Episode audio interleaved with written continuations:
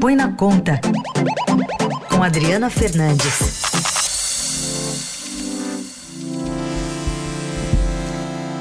Oi, Adri, bom dia. Bom dia, Carol. Bom dia, é, Raíssa. Boa semana a todos. Bom dia. Boa semana. Adri, vamos falar um pouquinho sobre a entrevista que o presidente da Câmara, é, Rodrigo Maia, deu no fim de semana aqui para o Estadão, falando um pouquinho sobre as prioridades dele nesse último ano aí à frente da casa. E ele está é, reclamando né, da reforma administrativa, que não deve prosperar, depende muito do governo para isso. A reforma tributária é o que ele tem como missão para entregar pelo menos parte dela até esse ano, né? Sim, Carol. O, a reforma tributária foi enviada, a proposta do governo, né, uma proposta é, menor para ser acoplada nos textos que já estão é, na Câmara e no Senado, mas no caso da reforma administrativa que ele tem é, cobrado nas últimas semanas, o envio da proposta é uma, é, é uma atribuição do Executivo, né? Então, é por isso que o Congresso não pode apresentar o texto para fazer a reforma do Executivo. É, é bom lembrar que essa reforma administrativa foi engavetada pelo próprio presidente Jair Bolsonaro.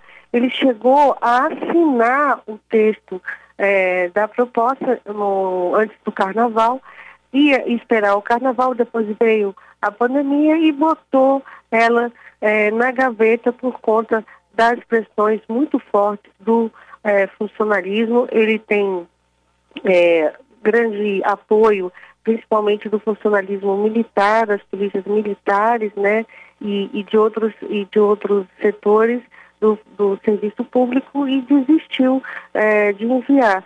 Só que essa reforma é bastante importante é, para abrir espaço no orçamento para redução do, do, do, dos gastos, né? E durante a votação é, da, da, do auxílio emergencial para os estados e municípios, a gente viu aí a força, né? É, de, do funcionalismo por conta é, daquela regra que impedia é, a aprovação, a, o reajuste salarial até o final de 2021, foi, é, foi aprovada depois de muita é, resistência, mas com, com exceções é, para algumas categorias.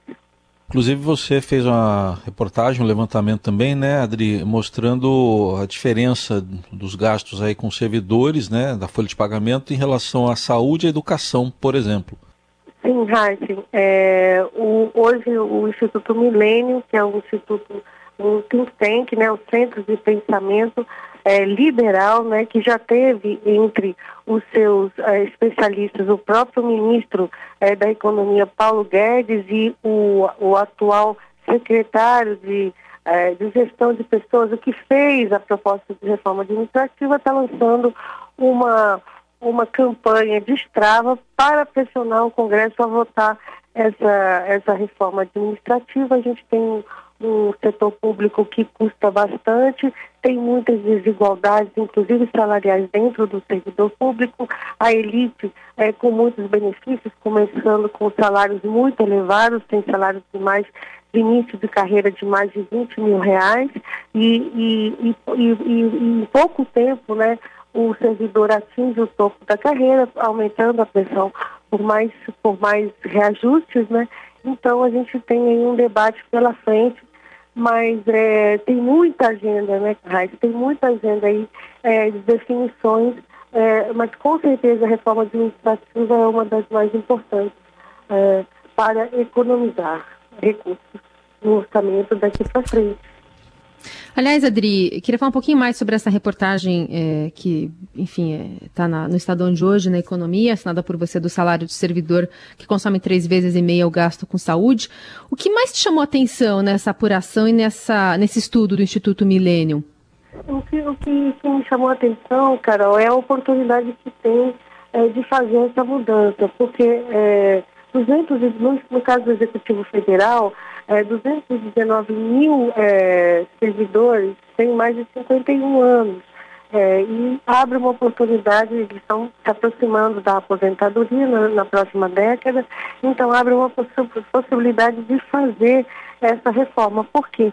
Porque a proposta do governo que chegou a ser encaminhada não mencia em direitos dos servidores atuais, então só vale para novos servidores, inclusive é, uma mudança na, na atual modelo de estabilidade né, do servidor público no serviço público, que não, é, torna mais difícil a demissão do, do, do servidor público.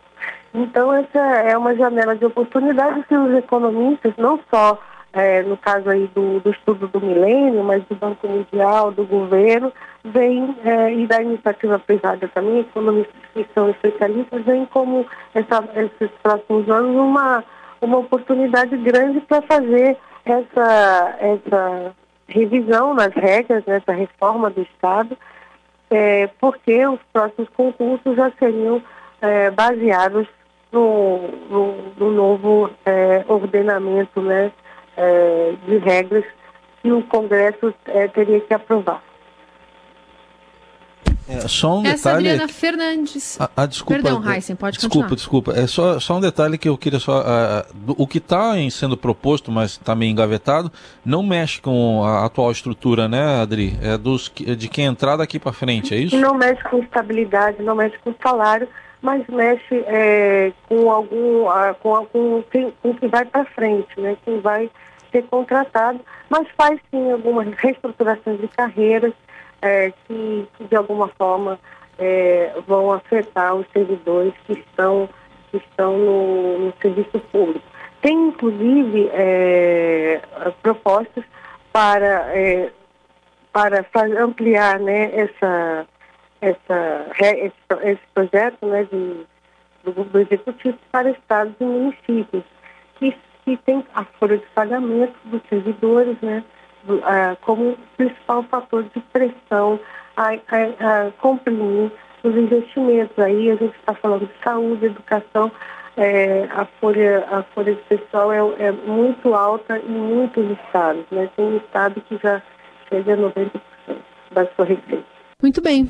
Adri, obrigada. Até quarta-feira. Até quarta-feira. Raíssa e Carol, um abraço.